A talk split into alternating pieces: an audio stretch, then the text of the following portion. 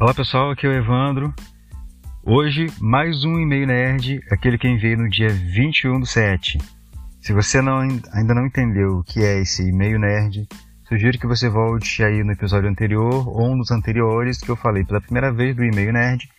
O e-mail semanal que eu envio com ideias sobre desenvolvimento de software e carreira.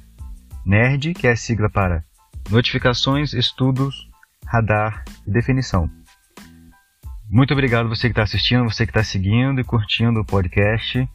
É, peço mais uma vez aí que você interaja, compartilhe, coloque seu, seu ponto de vista também e as suas impressões sobre tudo isso que a gente está falando aqui. Vamos ao conteúdo? Ah, antes disso, não se esqueça, vou deixar o link aqui para você se cadastrar. Você também pode entrar na minha lista de e-mails e receber não só esses e-mails semanais, mas outros conteúdos também que eu estou enviando e que ainda vou enviar tem muita coisa boa vindo por aí, não só no blog, no podcast, mas bastante conteúdo para ser compartilhado aí, conteúdo gratuito. Então, vamos ao conteúdo. Notificações. Olha a frase. Seu perfil foi exibido em 63 resultados de pesquisa essa semana. Até eu me surpreendi com essa mensagem do LinkedIn na semana passada. Apesar de não estar querendo agora mudar de emprego, é bom saber que eles estão me encontrando, até na empresa onde eu já trabalho há 12 anos. Entre as empresas que estão me procurando, segundo lá o LinkedIn, está a empresa onde eu estou trabalhando hoje. Aí eu te pergunto, como está o seu perfil no LinkedIn? Querendo ou não, é uma rede muito importante para fazer contatos. Só para lembrar um outro e-mail que recebi antes, também do LinkedIn, que diz exatamente assim: 80% das pessoas encontram emprego com a ajuda de conhecidos. Então, preparei umas dicas para você conseguir ter mais visibilidade no LinkedIn.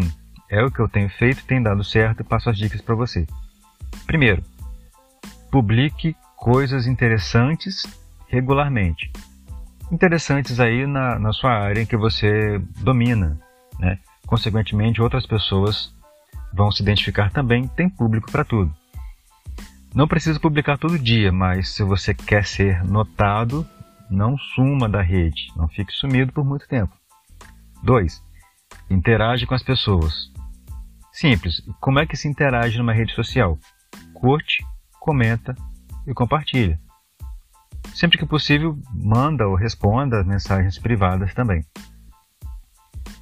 3. Trabalhe bem seu perfil, fale das suas habilidades, dos projetos que você trabalha ou trabalhou e quais são os seus objetivos profissionais.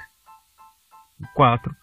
Faça mais conexões, assim você vai expandir mais a sua rede e, consequentemente, aumentar a visibilidade daquilo que você publica. Então, se quiser me seguir lá, fique à vontade, o link está aqui na descrição do episódio. Estudos. No próximo sábado, 24 do 7, vai rolar um evento online gratuito. Então espero que você ouça esse podcast a tempo para poder se inscrever. Esse evento se chama Sumanoides. Dá uma olhada na programação que está bem legal, que eu vou deixar o link aqui para você. Para se inscrever, tem toda a grade de programação, todos os palestrantes lá. Esse evento, acredito que vai ajudar a você, a mim, a muita gente a subir um nível na carreira porque o pessoal que vai palestrar é top. Então, se você já se considera sênior ou mais experiente, então eu acho que sempre tem algo que dá para você aprender. Radar. Olha só que interessante. .NET Core não é mais Core. O assunto do radar dessa semana é sobre um assunto mais técnico. Aí você pergunta, como assim? .NET Core não é mais Core. Isso não é novidade nenhuma, não é novidade nenhuma, mas eu acho interessante trazer esse conteúdo. Primeiro porque C Sharp é uma das linguagens que eu conheço melhor. E segundo porque o .NET está evoluindo constantemente e eu tenho acompanhado isso. É mais ou menos assim. Antes a gente tinha só o .NET Framework. Ele roda só no Windows, exclusivamente.